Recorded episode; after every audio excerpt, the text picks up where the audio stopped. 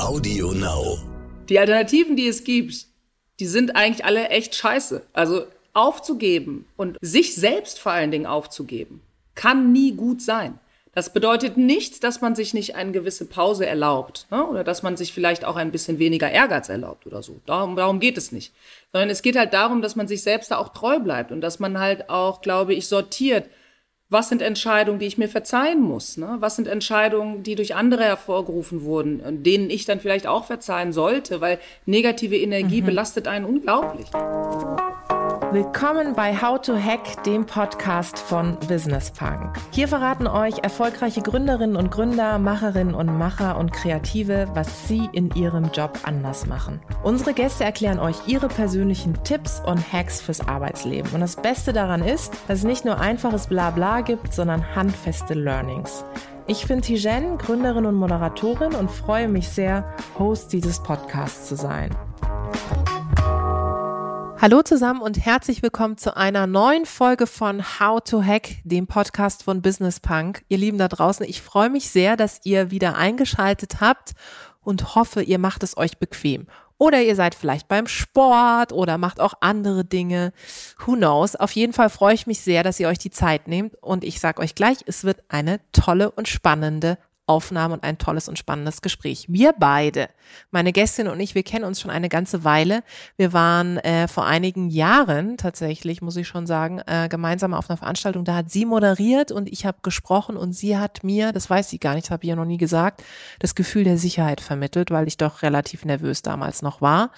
Und ich freue mich sehr, dass sie zugesagt hat, als ich sie gefragt habe. Sie hat nämlich ein Buch geschrieben mit dem Titel Umwege sind auch Wege vom Schwarzsein und anderen Abenteuern. Sie ist Schauspielerin, Moderatorin und Synchronsprecherin und ich freue mich sehr, dass sie da ist. Annabelle Mandeng. Annabelle, ich freue mich. Hi, Tijen. Ich fühle mich ja sehr geehrt. Was für eine schöne Anmoderation. Das ich, wusste ich wirklich nicht. Also, das versuche ich auch immer wieder zu vermitteln. Ich versuche ja, wenn ich auf der Bühne bin und da sind halt Menschen, äh, die dort sprechen müssen, also die nicht in einem Interview, sondern ja. sich als Keynote-Speakerin sprechen müssen, so wie du, äh, zu sagen, egal was passiert, ich bin da. Ne? Das war so. wirklich Gut, super. dass das funktioniert hat. Du warst wirklich meine Strahle-Queen, wenn ich das mal so sagen darf, weil ich wirklich wahnsinnig nervös war. Und zu dem Zeitpunkt war ich eben noch nicht, also ich war war schon auf einigen Panels, aber noch nicht auf so vielen und, und auch noch nicht vor so einem ganz, ganz riesen Publikum. Da waren wirklich viele Menschen damals in diesem Saal. Und ähm, das war schon ganz, ganz toll, dich da als Ruhepol und als absolute Expertin an meiner Seite zu wissen. Und dann äh, sind du hast wir das immer, aber toll gemacht. Danke. Und dann sind wir immer verbunden geblieben. Uns beide teilt natürlich ähm, die Leidenschaft und das Engagement für das Thema Vielfalt in unterschiedlichsten Facetten und äh, verfolge dich fleißig auf Instagram Instagram, wir haben gemeinsame Freundinnen, ein gemeinsames Netzwerk, wo wir immer Leute kennen und äh, jetzt freue ich mich sehr, dass äh, ich ähm, ja dich inspirieren konnte, in den Podcast zu kommen. Annabelle, ich will heute mit dir über das Thema Hinfallen, Aufstehen, Weitermachen sprechen, weil du, finde ich, der Inbegriff dessen bist. Und wer dieses Buch liest, was ich auch gemacht habe, der wird es sofort sehen. Es ist im Grunde deine Lebensgeschichte. Vielleicht wollen wir erstmal anfangen mit, wie kam es zu dem Buch und warum hast du gesagt, jetzt veröffentliche ich es? Also das mit dem Buch war tatsächlich nicht meine Idee, ja, sondern es war die Idee der Verlagsleiterin. Äh, das erscheint ja bei Eden Books mhm. und deswegen, das war für mich schon mal irgendwie ganz toll. Sie hatte mich gesehen bei der Moderation, die ich übernommen hatte für Muriel Baumeisters mhm. Buch. Ne, äh, hinfallen ist keine Schande, liegen bleiben mhm. schon. Das hat sie rausgebracht. Ich habe die Moderation übernommen, weil wir uns von der Serie bis in die Spitzen kennen, mhm. kannten, kennen. Und sie mich angerufen hat und gesagt, so, das ist für mich so ein persönliches Thema und ich habe totale Angst und ich weiß, du kannst das und ich kenne dich auch und bei dir bin ich gut aufgehoben. So. Und ich gesagt, ja, ja, ja, klar, mache ich. Aber es sollte eben, habe ich ihr gesagt, ein Gespräch werden unter uns beiden. Mhm. Und die anderen, die dabei sind, ne, also die ganzen Gäste, die dürfen zuhören. Weil nur so, bin ich der Meinung, kann man bei solchen äh, Themen ein, ein Gefühl der Intimität vermitteln. Dann hat eben der Zuhörer, der Zuhörerin, also die GästInnen, die haben dann da auch wirklich das Gefühl, wir sind hier bei etwas Besonderem dabei. Und das habe ich dann mit ihr durchkonzipiert und habe dementsprechend halt auch, damit das funktioniert, auch von mir erzählt. Mhm. Anders kann so ein Gespräch nicht funktionieren. Und dadurch habe ich halt eben ein paar, ein paar Lebensumstände äh, geschildert, die nun zu meinem Leben gehören Und da ist die Verlagsleiterin aufmerksam drauf geworden, hat mich kontaktiert. Wir haben uns getroffen. Ich habe ein Probekapitel geschrieben. Und zwar über äh, das physisch traumatischste mhm. Erlebnis bisher, also als ich meinen linken Arm bei einem Unfall beinahe verloren habe und das Ganze drumherum und so weiter. Und daraufhin hat der Verlag mich kontaktiert und hat gesagt, wir finden das toll, wie du schreibst, wie du erzählst, lass uns ein Buch machen. Und dann habe ich gedacht, okay, dass ich ein Buch mache, hat, muss ja auch irgendwie stimmen vom Timing her. Und tatsächlich war das so, dass das im letzten Sommer war, diese ganzen mhm. Vorgespräche. Dann war ich schon gebucht für ähm, Vikings Valhalla als mhm. Schauspielerin. Das heißt, ich bin nach Irland gegangen für zwei Monate, war zwei Wochen in Quarantäne und habe angefangen zu schreiben. Und habe dann aber, weil Kindheit und Jugend nicht so ganz so einfach mhm. äh, waren, so äh, habe ich dann gesagt, okay, ich schreibe dann aber erst wieder weiter, wenn ich bei meinem Hajo, also bei meinem Lebensgefährten hier bei uns zu Hause bin, im geschützten Raum. Aber so hatte ich den Anfang gemacht. Das Buch sollte eben so fertig werden, dass es nach meinem 50. Geburtstag rauskommt. Das hat funktioniert. Ich hatte am 2. April Geburtstag und es ist nun mal äh, am 3. September äh, ist auch der Erscheinungstermin und das hat gegriffen. Und deswegen habe ich gesagt, ich mache das jetzt auch weil 50 zu werden bedeutet eben halt auch eine gewisse Ernsthaftigkeit zu haben. Automatisch hoffentlich, ja, eventuell, wahrscheinlich und habe und habe deswegen zugesagt und das ähm, ja und das hat auch geklappt das hat gut funktioniert und jetzt bin ich froh, dass ich das geschrieben habe. Und ich bin mega froh und ganz viele da draußen auch, dass du es geschrieben hast, weil du ja, wie du schon angedeutet hast, wirklich ja viel auf den Tisch packst und viel Persönliches auch erzählst. Auf dem Rücktext heißt es, Annabelle Mandeng weiß, was es heißt zu kämpfen und vor allem nie aufzugeben. Ist es das, was du auch sagen würdest, was dich wirklich ausmacht, dass du jemand bist, die immer wieder aufsteht? Auf jeden Fall. Also das ist, äh, deswegen der Titel Umwege sind auch Wege. Das ist äh, erstmal, das bezieht sich auf mich als Autodidaktin, als professionelle Autodidaktin wohlgemerkt.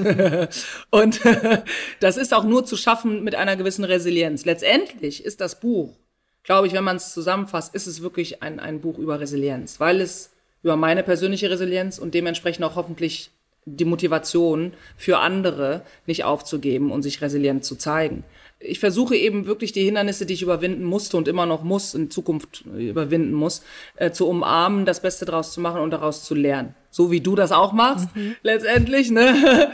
Und das führt, glaube ich, zu einem ähm, Ergebnis, womit sich dann auch ein Leser oder eine Leserin identifizieren kann. Und das ist mir wichtig. Ist mir wichtig zu motivieren, weil ich weiß, wie schwer das ist manchmal.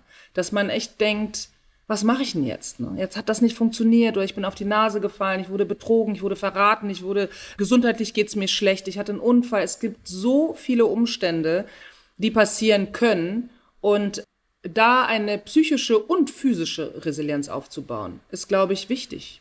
Präventiv und auch im Alltag. In welchem Bereich des Buches oder in welchem Abschnitt oder Kapitel hast du am längsten gesessen und warum? Oh, gute Frage. also ich glaube, also erst einmal zu schreiben über Dinge, die ich noch nicht in der Öffentlichkeit mhm. preisgegeben habe, das war etwas, was schwierig war. Grundsätzlich natürlich. Ne? Weil natürlich habe ich Dinge zurückgehalten, weil ich dachte so, ah, ich weiß nicht, ist der Zeitpunkt richtig, kommt das jetzt doof rüber oder so. Und ich habe über drei Dinge eigentlich noch nie gesprochen. A, dass ich mit den Firmen, die ich gegründet hatte, zwei Modefirmen waren, dass wirtschaftlich wirklich böse auf die Nase gefallen mhm. bin, aus unterschiedlichsten Gründen und auch Schulden davon getragen habe. Schulden, die ich bis heute abzahlen muss und die ich auch in den nächsten paar Jährchen hoffentlich äh, abtragen muss. Und das ist nicht einfach, mhm. ne? weil äh, man hat irgendwie mal, ich glaube, man, man verbindet mit Schulden meistens äh, Unwissenheit, mhm. man verbindet damit eine zu hohe Naivität, Dummheit, ne? So. Und ähm, darüber schreibe ich. Dann schreibe ich aber auch darüber, äh, dass mir die Gebärmutter entfernt wurde mit Anfang 40, weil das für mich gesundheitlich eine Entscheidung für mein Leben sein musste. Mhm. Ne, sonst wäre ich halt irgendwann auf der Straße verblutet. Mhm. Das sind auch so Sachen ist nicht besonders lecker darüber zu sprechen, mhm. ganz ehrlich, ja, hört man auch nicht so gerne, liest ja. man auch nicht so gerne. Ist aber ganz wichtig, glaube ich, zu benennen, dass wir in unserer Gesellschaft einem Druck ausgesetzt sind als Frauen, irgendwie zu produzieren, Kinder zu produzieren, zu funktionieren, dass wir in Frage gestellt werden, wenn wir Karriere haben und Kinder äh, haben, wir Karriere wollen und Kinder mhm. haben oder wenn wir Karriere machen und keine Kinder mhm. wollen. Das eine muss mit dem anderen gar nichts zu tun haben. Ne? Und dann habe ich, ähm, ich habe eine extrem starke Skoliose, ich habe einen verschraubten Rücken also ich habe, ich trage ein halbes Kilo Metall in meinem Rücken, ich habe dadurch natürlich Einschränkungen und wurde äh, in einer mehrstündigen Operation zurückgedreht und hin und her. Und aufgrund dessen hatte ich rechts quasi nie einen ganz normal entwickelten Busen. Der mhm. war halt sehr klein, mhm. ne? im Gegensatz zu links. Und ich habe also in einer Schönheitsoperation habe ich mir meinen Busen mhm. äh, vergrößern lassen, so dass ich dann symmetrisch jetzt bin. Ja. Ne? Und wo man ja auch natürlich mit einer Busenoperation mhm. oder mit einer Brustvergrößerung immer Blödheit assoziiert, ja. ne? meistens irgendwie Unsicherheit mhm. assoziiert. Und das sind, glaube ich, die muss man auch mal so enttabuisieren, diese Themen. Und das habe ich gewagt. Mhm. Ich finde, wenn man dir so zuhört, aber auch das Buch liest, ähm, dann denkt man immer so, und das wird dir wahrscheinlich eh nicht gehen oder gegangen sein als diejenige, die es erlebt, so, okay, jetzt hat sie das geschafft, so, und dann kommt wieder irgendwas, ja, und dann denkt man so, okay, jetzt hat sie das geschafft, dann kommt wieder irgendwas, so. Und dann guckt, denkt, liest man weiter und denkt, das kann doch jetzt nicht sein, da kommt jetzt wieder irgendetwas. Ich meine, am Ende des Tages natürlich passieren uns ständig äh, Dinge, wo man sagt, okay, das kann man nicht planen oder da fallen wir hin und so. Aber diese Hartnäckigkeit, diese Resilienz, von der du sprichst, diese Motivation und gleichzeitig die positive Art, finde ich, die du ausstrahlst, in die man sich gleich verliebt, wenn man dich sieht und wenn man dich kennenlernt, das ist schon was Besonderes. Was hat Danke. und hilft dir immer wieder? Was ist das, wo du sagst, das hat mir immer geholfen, egal in welcher Situation, in den dreien, die du es jetzt gerade beschrieben hast oder in mehreren, die ja auch im Buch beschrieben sind? Also ich glaube, was ich mache, ich setze mich relativ unemotional äh, und intellektuell äh, damit auseinander. Was gibt es denn für Alternativen? Mhm. Die Alternativen, die es gibt, die sind eigentlich alle echt scheiße. Also aufzugeben und sich selbst vor allen Dingen aufzugeben, kann nie gut sein. Das bedeutet nicht, dass man sich nicht eine gewisse Pause erlaubt ne? oder dass man sich vielleicht auch ein bisschen weniger Ehrgeiz erlaubt oder so. Darum, darum geht es nicht.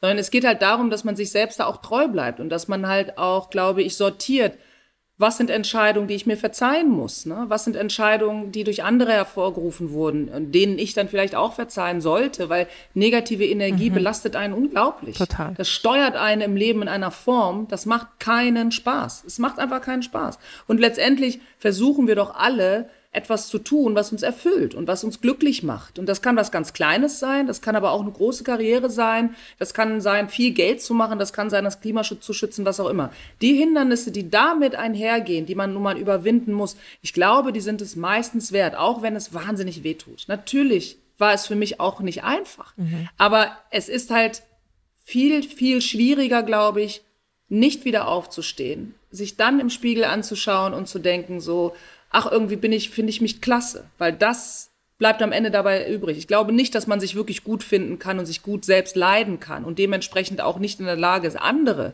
gut zu leiden zu können oder andere zu lieben, wenn man sich selbst nicht wirklich mhm. liebt. Dazu muss man das überwinden. Das ist meine persönliche Erfahrung und das ist auch mein Rat in Anführungsstrichen, weil ich das eben mit 50 Jahren, glaube ich, auch ganz gut überblicke. Ja, deswegen ist es, es gibt, wie gesagt, es, um das zusammenzufassen, es gibt für mich nicht eine Alternative, mhm. die es mir erlaubt, aufzugeben. Mhm. Welche Rolle spielt dabei der Sport für dich? Oh, der Sport spielt eine relativ große Rolle. Ich habe immer schon Sport gemacht. Also ich habe als kleines Mädchen schon angefangen, war ich irgendwie drei.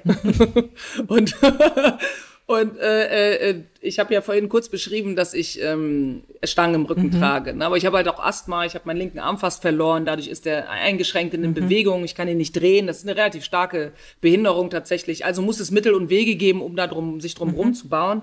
Und das ist nur möglich, wenn man, äh, oder wenn, es ist für mich nur möglich, wenn ich eben physisch in, der, in Control bin. Mhm. Also wenn ich kontrolliere, was kann mein Körper schaffen. Und das kann ich auch nur bis zu einem gewissen Grad beeinflussen.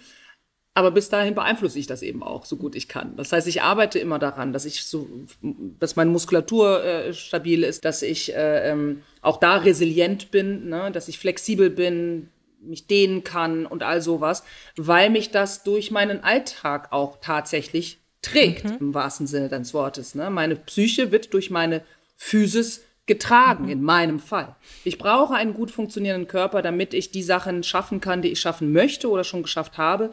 Und das habe ich auch gelernt. Also ich habe sonst die Alternative da zum Beispiel wäre Schmerzen. Mhm. Schmerzen, die ich persönlich verhindern kann, können für mich keine Alternative sein. Also es ist so. Ich, ich, wenn ich wählen kann, ob ich Schmerzen habe oder Sport mache, wähle ich natürlich den Sport, der mir Spaß macht und mir die Schmerzen nimmt. Ja, ja. Also ist gar keine Frage. Ja, ne? absolut. Also Ich bin da relativ pragmatisch im Aufrechnen und betrachte das auch mit viel Liebe. Ich finde es super, Sport zu machen. Ich finde es toll, beweglich zu sein. Ich finde es toll, zu schwitzen, sich auszutoben, neue Dinge auszuprobieren. Ich mache alles. Mhm. Ich, wirklich, ich springe aus dem Flugzeug und, und, und gehe klettern. Ich habe einen Tauchschein, ich mache Downhill-Biken. Ich bin eine gute Skifahrerin. Ich liebe alles. Ich habe Basketball früher gespielt, Volleyball. Ich laufe und ich habe jetzt mit Kickboxen mhm. angefangen für hoffentlich neue Actionrollen, die da kommen werden. und insofern mich hält da nix. Und das ist der Wahnsinn. Ab. Und wenn man dir auf Instagram folgt, dann wird man das relativ schnell sehen, dass es eigentlich nichts gibt, was du nicht machst, gerade im sportlichen Bereich. Und du wirst es nicht glauben, auch das habe ich dir tatsächlich noch nicht gesagt. Ich glaube, ich habe es dir einmal geschrieben, aber äh, noch nie persönlich gesagt. Es ist wirklich so, dass du meine Motivation bist, warum ich wieder mit dem Sport angefangen habe ähm, habe jetzt äh, seit wirklich einigen Wochen beziehungsweise Monaten, also seit einigen Wochen sehr regelmäßig, in den letzten Monaten unregelmäßig bis regelmäßig, mir da auch Unterstützung geholt. Und ich muss sagen, mental, also klar, Shape und so weiter und so fort ist das eine. Aber mental war der größte, die größte Veränderung bei mir. Ich war natürlich durch ne, Selbstständigkeit, du kennst es auch und so weiter und so fort, gerade auch harte Phasen, äh, wenn man dann kein Ventil hat, keinen Ausgleich, ist es wahnsinnig schwierig. Und seitdem ich den Sport habe, habe ich zumindest etwas, wo ich alles rauslassen, auspowern kann. Mm. Und ich fühle mich einfach wirklich so, so gut. Und das ist etwas, mm. wo ich auch immer, wenn ich deine Stories zum Beispiel gesehen habe oder sehe, du, ne, du filmst ja auch, wenn du joggen gehst und dann sieht man, wie du läufst. Und dann finde ich, denk mal, wenn man sich das anguckt, ey, cool, das ist einfach eine coole Frau und dann liest man dein Buch und denkt sich so, hey, krass, was sie einfach alles erlebt hat. Ganz ehrlich, und ich bejammer mich gerade selber, dass ich auf der Couch sitze und irgendwie einen Arsch nicht hochbekomme. Okay, ich gehe jetzt raus. Und das ist etwas, was du bei Leuten bewirkst. Merkst du das, ähm, gerade auch in deiner Aktivität auf Social Media, in dem, wie du unterwegs bist, dass du mit deiner Geschichte auch motivieren kannst? Und was gibt es dir wiederum? Ich merke das sehr, ja. Also mir schreiben Leute direkt, du hast mir geschrieben, ich erinnere das. ähm, und ähm, ich versuche vor allen Dingen halt auch zu vermitteln, es gibt ja nur, da gibt es zum Beispiel nur zwei Alternativen. Die Alternative, du machst es oder du machst es eben nicht. es ist Schweinehund und diese ganzen mhm. Quatsch dazwischen. Du machst es oder nicht. So, mhm. du hast es eine Entscheidung, die, die, die musst du nun mal fällen. Ne? Du kannst dich auch dagegen entscheiden, auf der Couch bleiben. Ist auch eine Entscheidung, mhm. aber entscheide dich halt. Ne? Und ähm, ich werde viel darauf angesprochen, doch tatsächlich, auf den sozialen Medien, aber auch wenn ich irgendwo auftauche. Ich muss tatsächlich gar nicht meinen Mund aufmachen, da kommt schon die Erste an und sagt, also ich gehe morgen auch laufen, wirklich. Wo ich sage, ich habe doch gar nichts gesagt. Ja, aber, weißt du, weil die, irgendwie die Leute so auch mit mir so ein bisschen das schlechte Gewissen assoziiert, das möchte ich natürlich nicht. Aber es gibt viele, die angefangen haben, ihren Sport wiederzumachen oder die neu angefangen mhm. haben oder die sich jetzt trauen, sie gehen halt auch ein bisschen laufen. Weil ich immer sage, Leute, überfordert euch nicht. Macht ein kleines genau. bisschen, spürt nach und ich schwöre, ihr fühlt euch besser. Mhm. Und wenn ihr dann in den Dialog mit euch geht, wie könnt ihr dieses Gefühl abrufen? Indem ihr etwas für euch tut. Fangt mit fünf Minuten an. Mhm. Macht zehn, 15 draus, geht raus in die Natur, stretcht euch ein bisschen, geht ein bisschen laufen. Diese kleinen Veränderungen, die machen Lust auf mehr, wie alles im Leben eigentlich. Ne? Ich glaube, dass das Problem ist, dass auch gerade Instagram ja ein, ein Image vermittelt. Total. Es gibt kaum ein Image, was einer gewissen Normalität entspricht, Total. sondern das sind halt Männer und Frauen, die stehen da mit ihren Sixpacks, die essen gefühlt 500 Gramm Gemüse am Tag. Und das haben sie eigentlich auch schon immer gemacht, ja. so, ne? Und dann denkt man natürlich, das kann ich nicht schaffen. Mhm. Ja, und das können die meisten auch nicht schaffen. Müssen sie auch nicht. Aber es geht darum, einen Weg zu finden, glaube ich, der eben für diese mentalen Ausgleich sorgt, der auch für eine gewisse Kontrolle sorgt, weil ich muss sagen, ich finde es auch in meinem Freundeskreis schlimm, wenn ich merke, dass, dass manche das nie geschafft haben, keinen Bock haben mhm. und jetzt echt Hüftprobleme, ja. Rückenprobleme. Ja Gewichtsprobleme, die aber auf die Organe ja. gehen und so, wo ich denke, hm. das kann man tatsächlich aktiv vermeiden. Ich meine, ich bin 50 und ich bin natürlich nicht umsonst so fit. Ich habe das immer schon so gemacht. Ja. Aber ich bin genauso froh, dass meine Nichten, die jetzt äh, 25 und 30 sind, sagen, als wir das damals bei dir gecheckt haben, da waren die so 15, 17, mhm. haben sie auch keine Lust gehabt. Die haben ja mit Anfang 20 irgendwann angefangen und sind jetzt total dankbar, weil sie damals gesagt haben, ich will später so drauf sein wie du. Mhm. Und das freut mich. Das heißt, ich habe Jüngere, die ich inspirieren kann und ich habe aber auch Ältere, die dann jetzt eben anfangen. Weil Muskeln wachsen immer. Du kannst auch mit 90 anfangen. Das dauert Total. nur länger. Ne? Ja. So. Und deswegen es ist gar nicht, es geht darum, die Hemmschwelle zu senken. Und das gilt, glaube ich, für alle Bereiche. Ob, das, ob wir über Diversität reden, mhm. Tijen, ob mhm. wir über Frauenempowerment reden. Wir, wir müssen ja immer in den Dialog gehen mhm. mit einem Gegenüber, sei es der eigene Körper oder eine andere Person, der erstmal dagegen ist. Mhm. Ne? Also der, oh ja. der, ist, der die Gewohnheit hat, sich damit nun mal nur auf dieser Ebene auseinanderzusetzen. Und da muss man ja versuchen, irgendwie zueinander zu finden.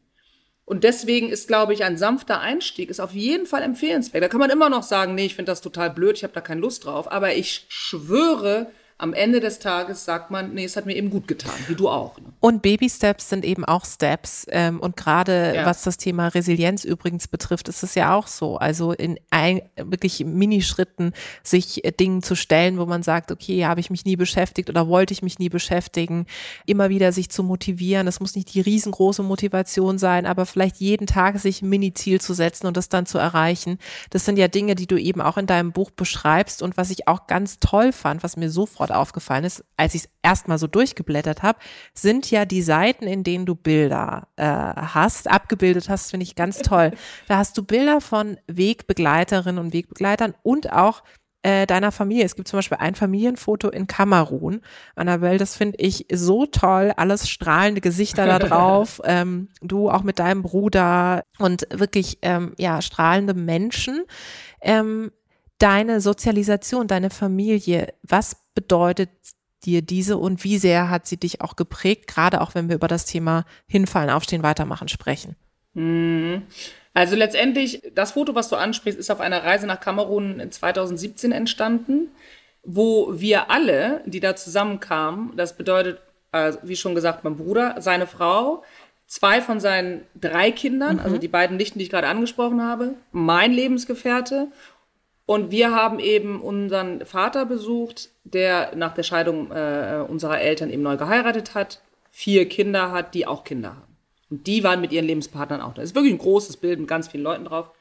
Am Ende hat aber unsere älteste Halbschwester, die wir in unserem Leben dreimal gesehen haben nur, eine sehr wichtige Rede gehalten, die habe ich auch in dem Buch dann zitiert. Mhm. Sie sagt nämlich, es ist ein Unterschied zwischen Verwandtschaft und Familie. Und wir mögen miteinander verwandt sein, aber wir sind keine Familie. Mhm. Also die Familie ist mein Bruder, mhm. die Seite mhm. von meinem Bruder, und die Familie ist halt auch meine sogenannte Zweitfamilie, Nachbarn, mit denen ich aufgewachsen bin und mit denen ich bis heute, äh, die Töchter sind so alt wie ich, ja, verwandtschaftlich, ja. familiär quasi verbandelt sind, obwohl wir keine Blutsverwandten mhm. sind. Ne? Also deswegen, ich glaube, dass diese Werte, die spielen da auch eine ganz große Rolle. Das bedeutet ja nicht unbedingt, dass man sich nahe steht, nur wenn man miteinander verwandt Total. ist. Und das hat das habe ich recht früh gelernt. Mhm. Und das hat mich natürlich auch resilient gemacht in gewissen Punkten. Ne? Das hat mich auch traurig gemacht in mhm. ganz vielen Punkten und sehr einsam gemacht in vielen Punkten, ne? weil ich irgendwie merkte, es gibt für mich jetzt nicht diesen klassischen Rückhalt. Mhm. Es gibt mhm. für mich nicht der Vater, den man halt mal fragen kann, wie ist denn das so, ne? Und so. Also meine Mutter war halt alleinerziehend mhm. und ihr Wort galt, was auch in Ordnung war, aber es fehlte schon dieses Idealbild der Familie. Mhm. Und das ähm, lässt sich wahrscheinlich auch nicht ersetzen, denke ich mal. Also es gibt dann eben andere Modelle und das zeigt auch, glaube ich, die Gegenwart, ähm, ähm, sei es bei Instagram oder halt auch in anderen Medien, wie wichtig es eben ist, dass man sich einfach nahesteht, dass man mhm. ein vertrauensvolles Verhältnis hat, was man auch ganz anders nochmal pflegen muss, was eigentlich auch jede Familie pflegen müsste, anstatt sich darauf zu verlassen, nein, wir sind halt verwandt, ne? Mhm. sondern sagt man halt, nein, es geht um soziale Bindung, mhm. soziale Verbindung. Und deswegen bin ich da auch, ich bin da super sensibel auch, was das angeht und habe da äh, auch ganz große Schwierigkeiten. Mein Bruder, wenn ich den lange nicht sehe, das ist für mich ganz, ganz, ganz schlimm. Mhm. Ne? Und so und ähm, aber ich fand es gut, dass wir diese Reise gemacht haben, weil was wir eben auch gelernt haben, ist ein wenig mehr über unsere Ursprünge kennenzulernen. Mhm wir tragen unsere Hautfarbe nun mal mit uns rum. Mhm. Da, äh, ne, die ist immer da. Also das ist was ganz anderes, als wenn man jetzt zum Beispiel heterosexuell, homosexuell, mhm. bisexuell ist oder so etwas oder auch, ob, ob man aus einer anderen Kultur mhm. kommt. Mhm. Solange man eine andere Hautfarbe mit sich rumträgt, kann man sich nie verstecken. Mhm. Und wir waren zwar auch im Ausland als Kinder, haben wir in Togo gelebt und in Pakistan gelebt, weil meine Mutter Auslandsexpertin mhm. war. Aber es ist schon noch mal was anderes, zum Grab des Onkels zu gehen und zu wissen, okay, da komme ich irgendwie her, ne, so. Und deswegen war das gut. Es war auch für die Kinder von meinem Bruder, von meinen Nichten war es wahrscheinlich am allerwichtigsten. Deswegen haben wir diese Reise auch gemacht, weil mein Vater schon sehr alt ist und wir gesagt haben, bevor der jetzt stirbt, mhm. irgendwann sollen die Kinder ihn zumindest mal gesehen haben. Die sollen wissen, warum sie in der Schule auch schwarz genannt werden, obwohl die offensichtlich, die sind ja nur Viertel mhm. afrikanisch, äh, gar nicht so negroid mhm. quasi mhm. aussehen. Ne? Mhm. Aber man sieht es halt. Mhm. Und diese äh, Auseinandersetzung, die war für uns alle ganz wichtig. Und deswegen war es eine tolle Reise. Es war eine sehr wehmütige Reise, eine wahnsinnig realitätsnah. Das war so ein Reality-Check irgendwie. Ne? So, oh, irgendwie so. so ist es wirklich. Aber Ja, aber es hat geholfen bei der Resilienz. Auch wiederum, auch da bin ich relativ pragmatisch drangegangen. Ich habe mich von meinem Vater verabschiedet. Das mhm. habe ich in dem Buch auch beschrieben. Mhm. Was mich jedes Mal zum Heulen bringt, wenn ich diese Stelle lese, Total. auch vorlese fürs Hörbuch und so. Weil ich mich ja nicht von meinem Vater als Person verabschiede, den kannte ich kaum, mhm. die habe ich wirklich sehr, sehr wenig in meinem Leben gesehen, sondern einfach von diesem Ideal der Institution. Mhm. Das war für mich krass. Mhm. Das aufzugeben, ein vor allem Mal, war für mich schon heftig. Mhm, ne? Das glaube ich. Aber was soll's? Ich habe letztendlich habe ich halt meine Zweitfamilie, die sind da für mich. Ich habe meinen Bruder, ich habe seine Frau, die Kinder, mein mein mein Hajus, ein wunderbarer Lebensgefährte und deswegen ich bin da, glaube ich, auch gut aufgestellt mhm. und, und und kann das auch annehmen mhm. und kann das auch genießen. Aber die Reise war wichtig um ja vielleicht noch mal mehr Resilienz zu entwickeln. Aber ich fand das ganz spannend, als ich das gelesen habe, habe ich nämlich auch gedacht, gerade für Menschen, die jetzt vielleicht auch zuhören und auch an Punkten sind, bei denen sie denken, okay, ich, hier ist irgendwie noch was, was ich aufarbeiten muss, tatsächlich das auch zu machen und eben nicht immer zu sagen, ich mache es irgendwann, ich schieb's auf, sondern und selbst wenn es eben eine Verabschiedung, wie du es gerade beschrieben hast, ist, weil es einem selbst nochmal das Gefühl gibt zu sagen, okay, ich habe es gemacht so und ich kann jetzt damit umgehen. Was ich daraus mache, liegt in meinen Händen, aber ich bin dem Ganzen einfach begegnet. Und das hat ja auch viel mit Resilienz, Wachstum zu tun. Und gerade auch, wenn man dann hinfällt, hilft es einem wieder aufzustehen, weil man weiß, man ist diese Brücke ist man sozusagen schon gegangen. Mhm. Ich fand auch ganz spannend den Unterschied zwischen Familie und Verwandtschaft, ähm, weil der, glaube ich, einer ist, der vielen, also schon vielleicht bewusst ist, aber noch nicht ganz so klar ist, äh, weil man doch immer denkt, oh Gott, mit das ist jetzt Familie, ne, kennen wir alle, den muss ich mich verstehen oder die, wieso habe ich denn keine Gefühle für keine Ahnung XY in meiner Familie und lieb den oder die nicht so, wie es eigentlich sollte? Und da auch aufzuzeigen, dass es nicht an einem liegt, sondern dass es einfach so sein kann. Vielleicht aufgrund von äußeren Umständen, weil man nicht zusammen groß geworden ist, nicht sozialisiert ist oder vielleicht einfach keine Verbindung hat, ist so so entscheidend. Und deswegen finde ich das super spannend und gerade wenn wir darüber reden, über Vertrauen und ähm, Vertrauen gegenüber Menschen aufzubauen, ich finde, das spielt auch eine große Rolle und in dem Buch beschreibst du es ja auch, ob das jetzt im Business-Bereich ist oder auch im Privaten. Wie schwer oder leicht fällt es dir, anderen Menschen Vertrauen entgegenzubringen und wie gelingt es dir, wenn du mal enttäuscht worden bist, dass du diese Enttäuschung nicht auf alle anderen überträgst? Ja, auch das ist eine pragmatische Entscheidung. Also ich komme immer wieder darauf zurück, ähm, ich sortiere mich da tatsächlich. Also ich bin in der Lage, äh, äh, Gott sei Dank, zu differenzieren zwischen einer persönlichen Enttäuschung, mhm. die von einer Person ausgegangen ist oder einer Situation ausgegangen ist, ohne dass ich sie aber auf andere übertrage. Also das ist, weil ich mir immer gesagt habe, das hat angefangen bei meinen ersten Beziehungen als junge Frau, äh, äh, dass ich gesagt habe, den schlimmsten Preis, den ich zahlen könnte, wäre zynisch zu werden, mhm. weil damit verletze ich nur mich selber. Also ich finde es total wichtig, irgendwie eine gewisse kindliche auch, nicht kindische, sondern auch eine kindliche mhm. Naivität sich zu behalten und die auch zu pflegen und auch zu feiern. Und wenn man dann manchmal wirklich auf die Schnauze fällt, weil da jemand da draußen ist, der einem wehtut und der einem das auch wissentlich macht, nicht aus Versehen, dann ist das ganz, ganz schlimm. Aber ich, ich glaube, mehr als nur einen gewissen Schutzmantel zu entwickeln, sollte man auch nicht unbedingt tun. Ich denke, man muss daraus lernen, klar, sich zu schützen dann, nächstes Mal vielleicht besser hinzugucken oder nochmal nachzufragen oder andere Leute zu fragen oder, ne, also mhm. es gibt ja gewisse äh, Mechanismen, die kann man dann quasi aktivieren. Aber ich glaube, die Begeisterung, die sollte man sich bewahren, weil das toll ist. Es ist toll, sich neu zu verlieben. Es ist toll, neue Experimente einzugehen. Es ist toll, neue Dinge auszuprobieren. Ne, ich meine, nur weil ich beim Skifahren gestürzt bin, heißt das nicht, dass ich das nicht nächstes Mal mhm. Snowboard ausprobiere. Mhm. Mache ich halt. Warum auch nicht? Ne? Also das ist äh, klar, habe ich einen Knieschützer mehr an, aber ich mache es halt trotzdem. Das ist eine Entscheidung, die kann man auch ganz aktiv treffen. Ich glaube, man kann sich aktiv dafür entscheiden, zwar vorsichtiger zu werden und daraus zu lernen, aber dennoch sich eine gewisse Naivität und Begeisterungsfähigkeit zu erhalten.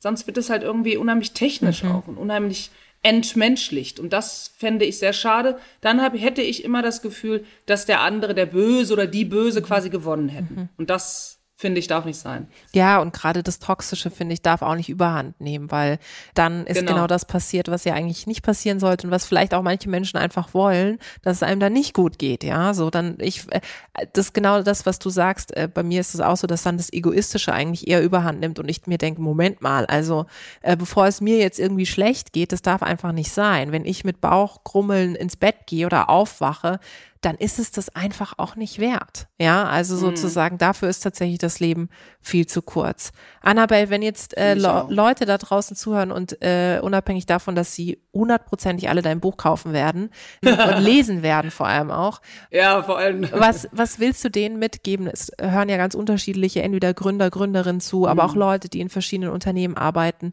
Was sind so, ich sag mal, deine drei Tipps, was so das Thema Resilienz betrifft? Was kannst du immer mitgeben? Oh, ähm, hm. also ich glaube, wichtig ist, dass man sich einen Moment nimmt, um aus sich selbst herauszutreten, quasi einen sogenannten Draufblick, so mhm. nenne ich das immer, sich selbst zu gestatten, und zwar mit aller Kritik und vielleicht zu sehen, okay, das habe ich jetzt falsch gemacht oder das ist jetzt doof gelaufen für mich, was lerne ich daraus, warum ist mir das passiert? Mhm.